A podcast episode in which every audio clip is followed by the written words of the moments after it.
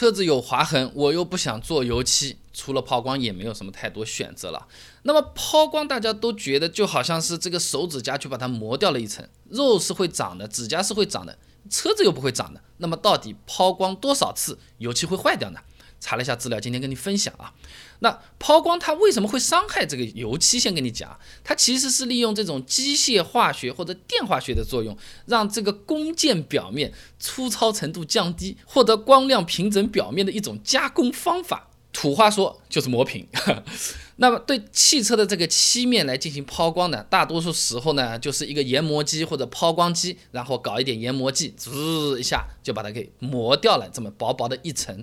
那么这个油漆或者这个车子能抛多少次，最关键的是最外面的那一层，如果抛没了或者是抛坏了，那基本上这个油漆就要重新做了啊。那么车子从里往外的话呢，是电泳层、中涂层、色漆层和清漆层，最外面的那一层就是最关键的。亮不亮，好不好看，能不能防腐蚀，保护里面的三层，全靠这个。那抛光主要也是针对这个最外面的清漆层来进行工作的。那基本上厚度是三十五到四十微米左右。你比如说福特，参考一下，它有个标准资料查到的，就是规定清漆层厚度不低于四十二微米啊。哎，那么抛一下到底会损失多少呢？有点复杂了啊。不同的抛光机、抛光剂。研磨剂本身颗粒的粗细大小、抛光机的转速、压住抛光机的力道，加在一起都会影响这个抛光的效果。那对于一般的太阳纹，就是太阳照下来，尤其是上面一圈圈圆的那种啊，杂乱的这种纹路，或者油漆表面这种粘着的顽固的这种污渍啊，需要磨掉的厚度基本上是一到三微米的这么一个厚度。啊，那么正常的抛光操作的话呢，抛光机呢需要用十五到二十磅，相当于十五斤左右的力道，这个下压力压在这个车子上面，转速呢基本上是每分钟一千八百转。那么在使用正规正常的普通抛光机的时候呢，每一次抛光损失的油漆厚度在二到三微米左右。那可以说，理论上的话，抛光可以抛十几次了呀。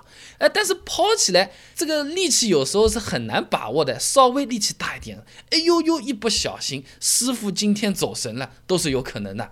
那如果我们保守一点来讲的话，同一个部位抛光次数啊，控制在五到七次，已经算是比较合适的了啊。甚至有些人只能做到三次。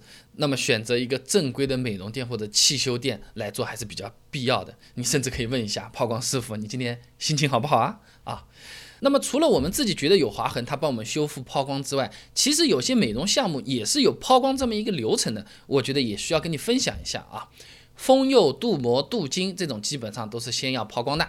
那车子用的过程，风沙、雨水、泥这么各种吹来吹去，肯定是要花掉的。先给你抛抛平，弄弄亮，然后呢，封釉、镀金、镀膜各种的再给你车上抹上去。那基本上就是先用洗面奶洗个脸，然后呢，呃，再把护肤品涂上去，然后再把粉底打上去，这看起来就光鲜亮丽，非常漂亮了。基本上就是这么个玩法啊。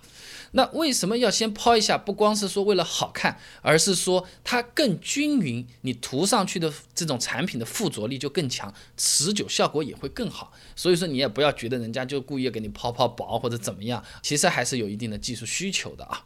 那么一个车子抛光能抛几次？前面讲了，最多是七次，差不多了。那有时候在刚才说的那种，哎，做了个美容，做了个什么，其实抛光次数也用掉了。所以给你一个好记的，同一个部位不要超过三次会比较好，因为这个油漆的厚度啊是抛掉一次就少一次，又没法长回来的。那主流车型的油漆它到底有多厚呢？啊，刚才说的什么镀膜、镀金等等这种美容方法，它到底有什么区别？做哪个最划算？呃，我实在不行了，我补油漆好不好？我做了油漆，为什么不同的店价格可以相差这么多？针对刚才那些问题啊。我分门别类的也把资料整理好了，你如果有兴趣知道的话，关注我的公众号“备胎说车”，直接回复关键词“油漆”就可以了。备胎说车，等你来玩哦。